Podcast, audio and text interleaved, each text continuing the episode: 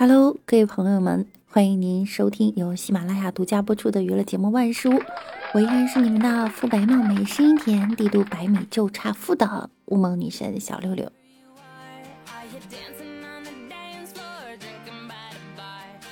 即将到来的二零二零年二月二日，是一个罕见的对称日。这天，如果在吉林市昌邑区出生的宝宝，那身份证号就是二二零二零二零二零零二零二叉叉叉叉叉。要是个女孩呢，就还有可能是二零二零二二零二零零二零二二零二零，或者是二零二零二二零二零零二零二零二零二，再或者是二二零二零二二零二零零二零二零二二零。哎呀妈呀！身份证都有靓号了，你敢信吗？还是十八位超长靓号。能重新给我也整一个吗？亮不亮的无所谓，关键是喜欢二。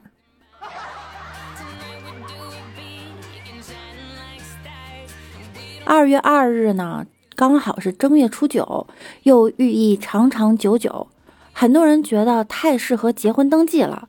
但是那天却是周日。白岩松呼吁啊，山东民政提前预约结婚登记，二号当天按预约办理的做法。值得借鉴，既满足新人需求，又能判断加班时间。拜托各地的民政部门啊，二号那天记得为新人登记开门哦。情侣们觉得可以，可是工作人员表示不行。什么？有加班费？好提议。但是仅仅为了一个好彩头就强迫工作人员加班，有点说不过去。工作人员还得想呢。我自己都没对象，还得加班给别人登记。与其选择良辰，不如选好良人。和良人在一起，每天结婚都是幸福的。另外，悄咪咪的问一下，为啥要加班？不能调休吗？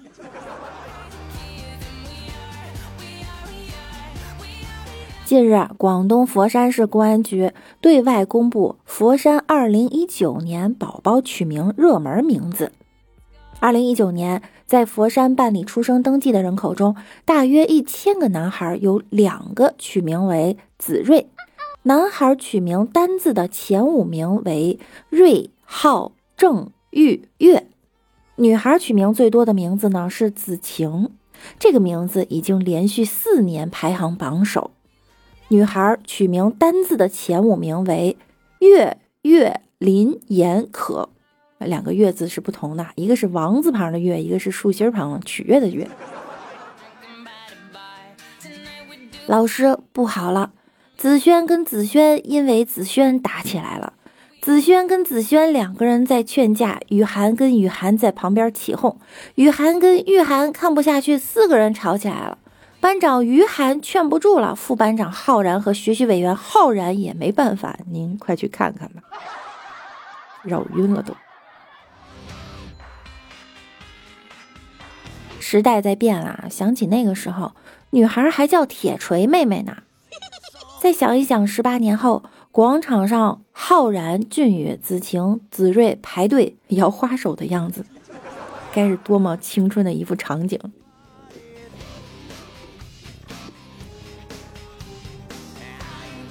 到年底了，诈骗案也多了。一月八日，四川武胜烈面镇一位女子在派出所门口伤心大哭了几个小时，称自己被诈骗了十五元。随后，民警带女子去银行查看其手机的消费明细，原来被扣的十五元是视频网站会员自动续费。在民警的帮助下，女子取消了续费服务。呼出了报警声啊！可见是真的很伤心。十五元虽然事儿小，但是在未知情况下被自动续费的，的确是让人生气啊。这个姑娘反诈骗意识很强，卡里少钱知道第一时间报警，搞得我也想报警。到底为什么我的卡里钱那么少？年底了，同样是欠钱不还的朋友们也该醒醒了。老赖的下场你们也是知道的。老赖唯一的住房，法院可以拍卖，只有一套住房不再是老赖逃避法院执行的理由。二，法院可以查封冻结老赖的支付宝账户、支付宝、移动支付、微信支付等网络虚拟交易账户中的资金，也属于法院可执行的被执行人财产范围。三，鼠标一点就可以网上冻结、划扣老赖财产。四，老赖名单同步芝麻信用网购受限。失信人被执行人申请贷款融资，通过淘宝或天猫平台购买机票、列车软卧、保险、理财产品及非经营必需车辆、旅游度假产品等，预订三星级以上的宾馆、酒店，在互联网的奢侈品交易等高消费行为均受到限制。五，老赖不得担任老板、董事、监事、高管。六老赖的车上不了高速，水陆空阻止老赖出行，禁止高消费，再也不能任性了。老赖的子女不允许上重点私立学校，同时还会限制老赖炒股、买房、出境，养老金也可以直接划扣。老赖最高可判七年。所以从现在开始，不要再透支信誉了，不要再辜负别人对你的每一次信任。大家呢也要保护好自己的信用，无论是话语的承诺还是金钱的借贷，一定让对方写借据，说清楚还款时间。要学会维护自己的权益，用法律的武器来保护自己。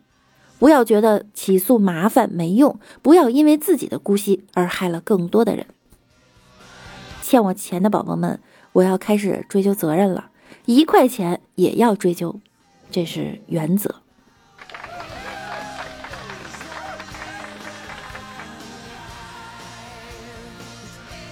故宫角楼餐厅今年将推出年夜饭，初步计划从小年夜到正月十五，每桌按照十人的标准设置，一桌收费六千六百八十八元，每增加一位再多收费六百八十元。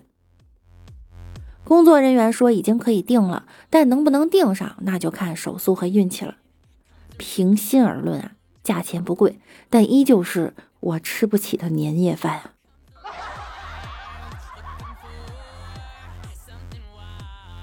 一月十日，河南郑州五天前，高二学生严某因逃课被妈妈批评，一气之下乘坐出租车就离家出走了，并买了长途车票去郑州打工。工作两天后，感觉太累，还是想去上学，便主动给妈妈打电话。目前，严某已由家人接回，准备期末考试。他称现在是班级第一，全校第五，下学期要考全校第一。小朋友说了。一个月工资四千，后来感觉很累，因为饭店生意比较好嘛，是从早上九点半到晚上十点半，端盘然后洗碗，累到回去就睡觉。后来过了两三天，发现还是上学比较好。再见吧，妈妈，我今天就要让你看看我的翅膀到底有多硬。对不起，妈妈，学习真香。小小的孩子初入社会，不经意间瞥到了九九六的影子。一想到那张满是学霸气息的脸庞，一脸懵逼的面对九九六，我的内心充实、平静，还喜悦。现在跑也来不及了，孩子，你只剩五年时间可以潇洒了。班上第二名，心里一阵失落。老子好不容易可以当第一了，你不能等考完试再回来吗？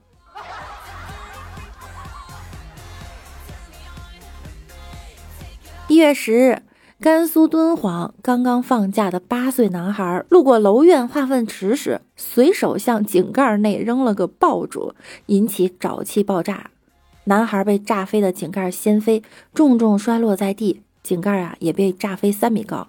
目前受伤男孩已送医救治。